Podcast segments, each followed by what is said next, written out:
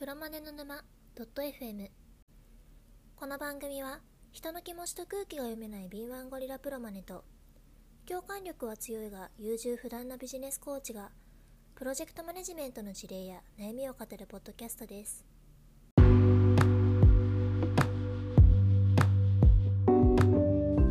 プロマネの沼 .fm へようこそ。っていうか、誰ですかこの可愛い声は。僕のお友達ですね。すごい可愛い子です。どういうことですか？なんか、女性、なんか、ねえ、男臭いポッドキャストに、うん。すごいいいですね。そう。あの、めちゃめちゃ綺麗な声じゃないですか。あまりにも男臭いので、ちょっと女性のオープニング入れた方がいいかなってなんとなく思ってたんですよ。いや、絶対その方がいいですけど、でも本編聞いた途端にね、おじさんが話し出すっていう残念な 感じがき際立ちますよね。そうですね。あの、ウツボさんも私もでかくて声が割と低いんで、はもうちょっとね、明るい声欲しいなって思ったんですよ。い。いや、どうせだったらね、本編に入ってもらって3人でやりましょうよ、じゃあ。いいですね。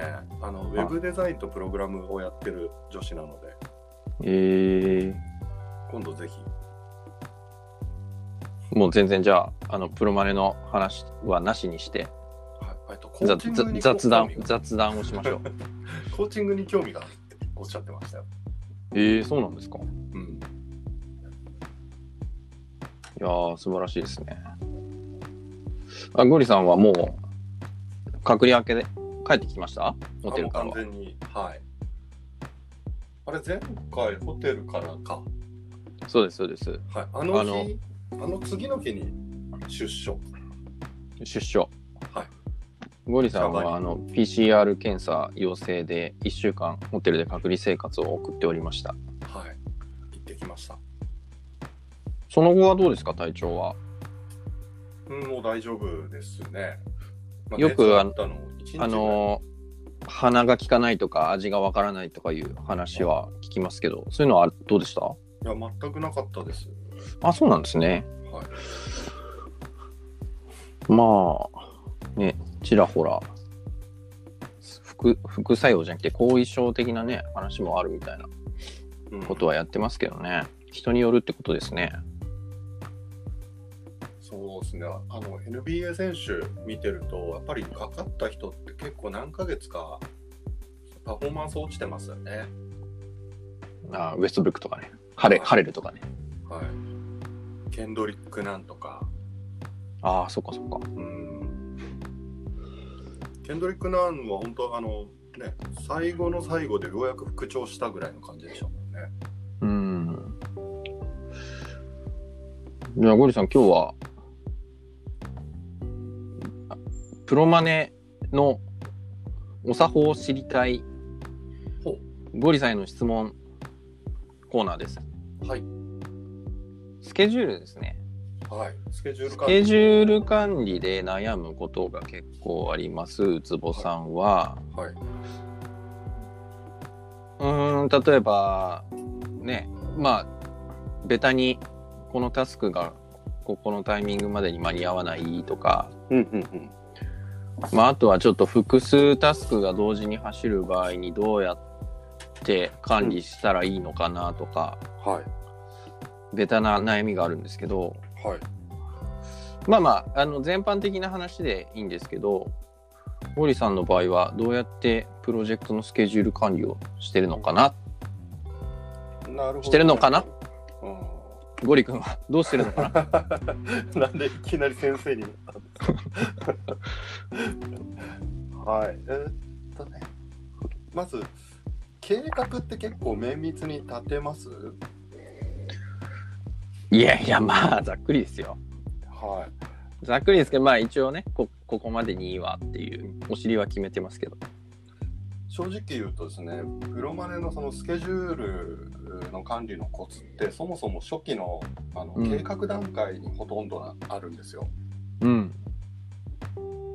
で最初から無理なスケジュールを立てないもうこうなったらうん。どうどんだけ遅れるんだろうっていう悪い方の想定をきちんとしてほう。最初のスケジュール段階でかなり余裕を持って作るとかそのトラブルが起こることをちゃんと想定しておく、それはわかります。うん、うん。バッファー持ってってことですよね。そうですなのであうんの一、人でスケジュールが立てられると思わない方がいいですおおど、どういうことですか？うん例えばウツボさんは人事系のシステムを構築しますその制度設計だけじゃなくてそれをオンラインシステムにあの反映させるうん。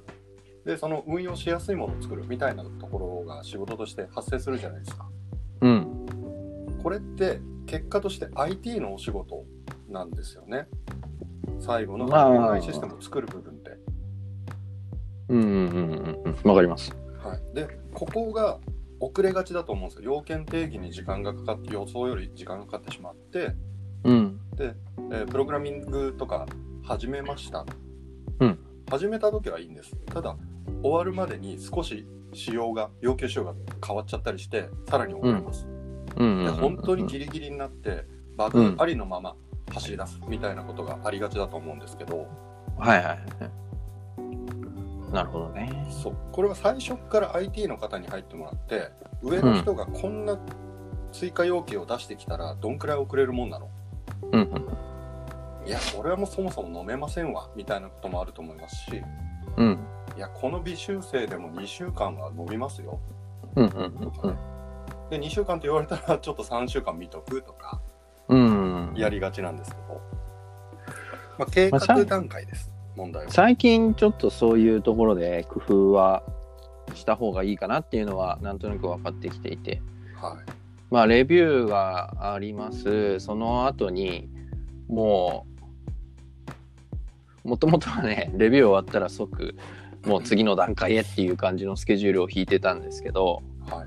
まあレビューの後になんか予備時間みたいな感じで適当ですけど2週間ぐらい間空けるようにはしするようになりましたね。あなるほどそれ素晴らしいですねうん。あのそのバッファって先ほど言ってた余裕時間のことをですねうん。プロマネ的にはそのフロートって呼ぶんですよ何？それ、なんですか、フロートって。フロートまあ、まあ、バッファーのことなんだと思うんですけど。バッファ？じゃあバッファと呼びましょうかいやいや、フロートって初めて聞いたんで。うんフロート。フロートまあトータルフロートとかフリーフロートとかちょっと概念があるんですけどそこは置いといてですね、えっとフロートをうん。余裕時間をですね一個一個の作業に割り当てるんじゃなくて、うん。大きくボーンと最後に設けとくうん。とかいうのが実はコツだったりしますなるほどね。一個一個の作業に割り当ててしまうとその作業者の人ってうん。結局ギリギリデッドラインギリギリになって上げてくるうん。やりがちなんですよね人間、そうですね。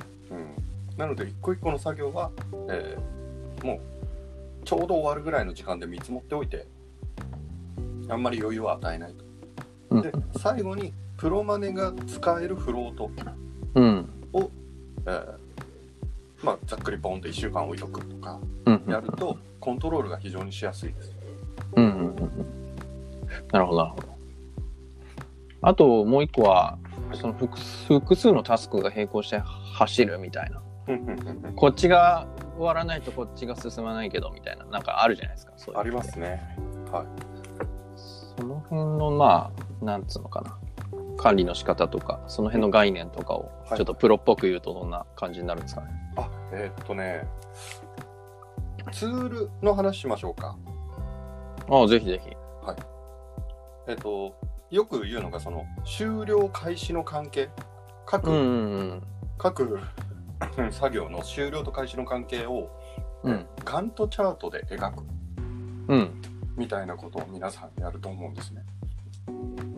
ガントチャートはすごくベベタですよね。一般的ですよね。そうですね。でガントチャートいいんですけど、うんあの私はあんまり好きじゃなくてそれよりもプレシデンスダイアグラムとかスケジュールネットワーク図っていうツールがですね実は私的には使いやすいし表現しやすいちょっと待ってくださいね。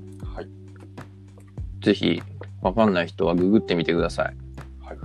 プレシデンスダイヤグラム？はい。は、うん、PDM とか呼ばれますね。はいはいはい。これは、なんて言ったらいいんでしょうね。回路図みたいになってるやつですね。そうですね。各作業が四角い箱で表現されてて、うん。あの、エクセルみたいな形ではなくて、まあ、あくまでパワポなんですよね。うん箱と箱を矢印で結ぶ。何が終わるとこれが始まる。うん何が始まるとこれが始まる。みたいな。うん。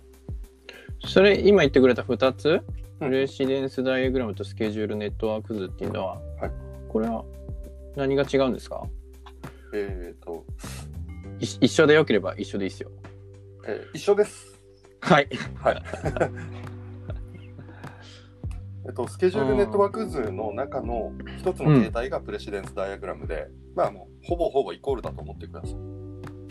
わかりました。これね、ちょっと素朴な疑問ですけど、はいこういう枝分かれとかして、どういう順番で、はいどういうタスクが並行して動くんだろうっていうのが一目で分かりやすい感じなんですけど、そうですね。なんかこれ具体的にいつ始めていつ終わればみたいな管理っていうのはこのチャート、はいダイアグラムでできるんですか？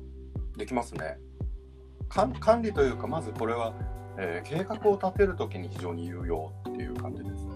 うん。うん。え、これ具体的にこ、こ、これ1個作ればはい。OK ですか？えーこれ1個つく、えーと、私の場合は、ちょっと大きなプロジェクトになったら、まずこれを作ります。はで、ガントチャートで表現したいとき、い。うん。ガントチャートってこれよりもより、なんでしょうね、細かい表になるんうんですね。。うん。なので、ざっくりこれを作って自分の中で整理をして、抜け漏れがないかなとか、作業と作業の前後関係、うん。うん。これで正しいよな、どこが一番危ないポイントなんだろう。この作業が遅れると全体が遅れるみたいなポイントをここで考える。ちょっとかっこいいこと言っていいですか？はい。それはもしかして、クリティカルパスってやつですか？あ、そうです、声そうです。声がガラガラになっちゃいましたけど。クリティカルパスですね。クリティカルパスって言いたくなるやつですよね。そうです。はい。よくプロマネが言いたくなるやつですよ。そうか、クリティカルパスってかっこいい感じですね。あ、れそうですよ。はあれか。バスケで言うとむちゃくちゃかっこいいアシストしましたみたいなパス違いな感じですね。いや、どっちかいうと、あの、ドラクエとかをイメージしてましたけど。ほうほう。あまあ、はい。次行きましょう。はい。え、この、じゃあ、プレジデンスダイヤグラムとかで、はい。まあ、全体像とかぬ、抜け彫りのチェックが分かりますよねと。うんで頭の整理ですね。細かい日程とか誰がやるとかは、はい。なんか別ので管理するといいんじゃんっていう話ですか？そうです。あの、大枠これでうん。整理をした後、じうんうんうん。作業を各作業者が分かりやすい、いつ何をやるとかが、うん。こう作業者が分かりやすいのって、えうん。ーガントチャートなんですよ。うん。今日が何月何日だから、この作業は何パーセント終わってなければならぬがパッとうん。分かる。うん。うん。うん。全体像が分かりやすいのが、その、えースケジュールネットワーク図とか、プレシデンスダイアグラムっていう。ああ、まあ確かにね。なんかそのスポンサーとかにこういう感じで進めますっていう説明も、そその。プレシデンスの方が向いてそうですねそ。うです。ガントチャート見てもわかんないですもんね。そうなんですよ。ガントチャート直感的に。そう本来ガントチャートってもっともっと細かく作業の内容がずらっと並ぶんですよ。うん。うん。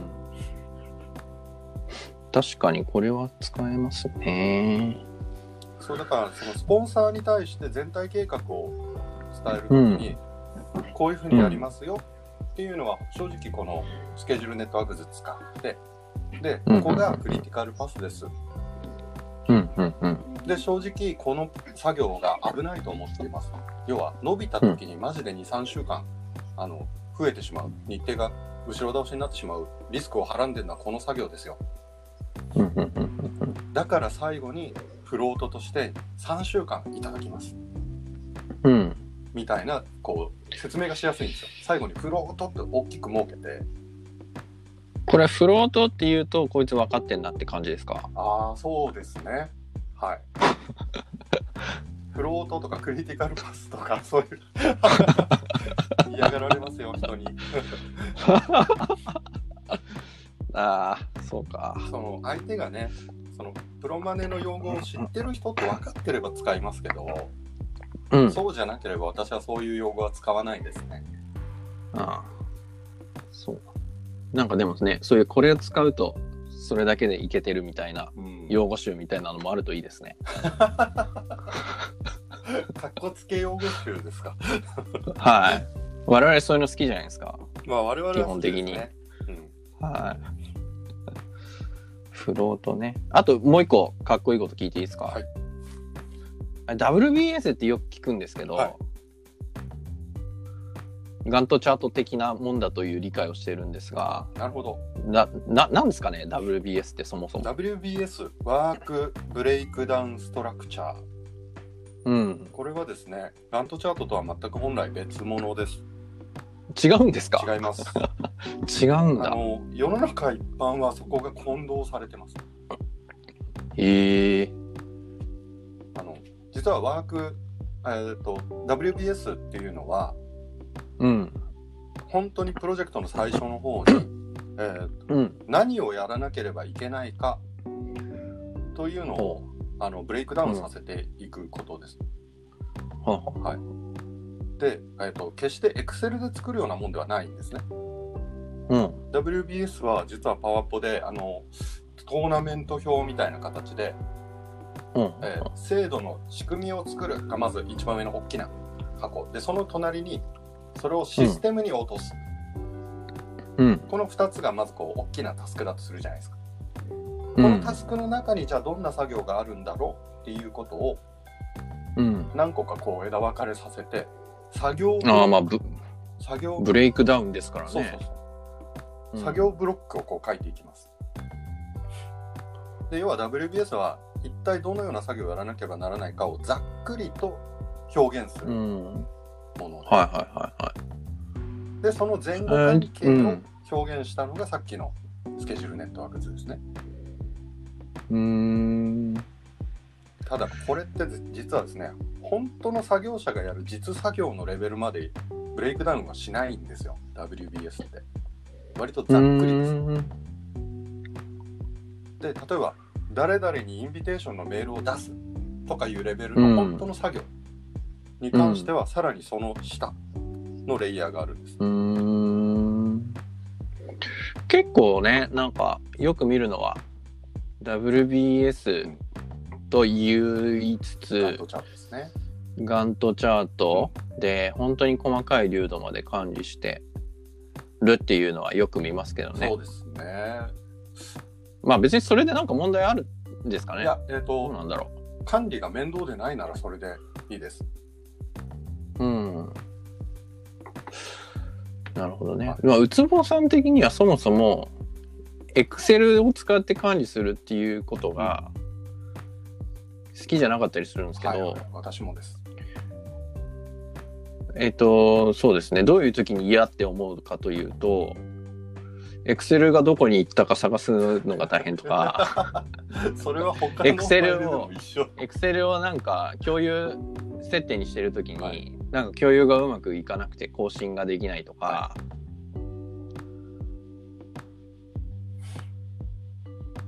なんかそううん。どどちらかというと専用ツールを使いたがりなんですけど、うん。なるほど。ウェブサウェブサービスとかの、はい。えっ、とゴリさんがそういうのをあんまりこだわりがないっていうのは知ってはいるんですけど、はい。なんかそういうおすすめのサービスとかってあったりします？ああえっとねミロ。ああはいはいミロは使いますね、へえそうなんですうね、ん、ミロはなんかめちゃめちゃいっぱいなんていうんですかテンプレみたいのがあるやつです、ね、そうですそうです。あの使いたいチなャートがパッとテンプレであるんで、うん。これ何やるにも使えるなっていう感じです。じゃあミロをこうチーム内で共有して。そうです、ね、それなんか複数人で更新させたりしてるんですか？してますまあ、例えばアイデデアアイデア出しの時とかはよく使いますね。あ、マインドマップ的に？そうです。はいはいはいはい。まあ多分そういったプロジェクトのスケジュール管理のツールってめちゃくちゃいっぱいあるんでしょうけど、うんえそそもそもなんかそのスケジュール管理の専用ツールって使います？ゴリさん。いやー私 Excel じゃないやつ。使ってないですね。その自分で作っちゃってるというかその Excel かパワポでやってます。うん。多分ね、ゴリさんは、ゴリさんはじゃねえや、ウツボさんは、そういうのを詳しくなって、それでお酒を飲むタイプの人なんですよ。なるほどなるほど。ツール好きですもんねそうですねあんまりこ個人用のタスク管理は結構あのいろいろ知ってるんですけど、うんうん、プロジェクト管理もね、いろいろうん。あるなぁとは思っていつつ、まだそんなに深掘っていないっていう。うんなるほど。私ね、うん。ツールに関しては私なり、その間に入ってくれる例えば技術のマネージャーさん。うん。私がプロマネでその下に技術リーダーみたいな人がいたりするわけですよね。うん。リーダーがこのリーダーが使いやすいものとか親しみのあるうん。ものを使うのがベストだと思ってるんですよ、そうですね。親しみね。うん。それ大事です自分の好みでいご利用ししちゃいそうですけど。そう。それはなるべくやらない方がいいかなって思ってます。うんうんうんうん。なるほど、なるほど。ゴリさん、ちょっと提案があるんですけど、はい。今、これでですね、20分ぐらい喋りました。はいこれで切り上げてみるってのはどうですか？そうですねなんか今日は結論とか何にもないですけどはい。上げ切り上げてみます？確かね、目標15分だったはずなんですよ。そうですねこのい1エピソード。それがいつの間にか30分が標準にななり、時間特に気にしないっていう風潮が生まれたんですけど、そうですねはい。ちょっと珍しく早めに切り終われそうなんで、はい切り上げてみましょはい了解ですう。はい、勉強になりました。ありがとうございました皆はーい。さんまた来週ゴリさんありがとうございます。また来週。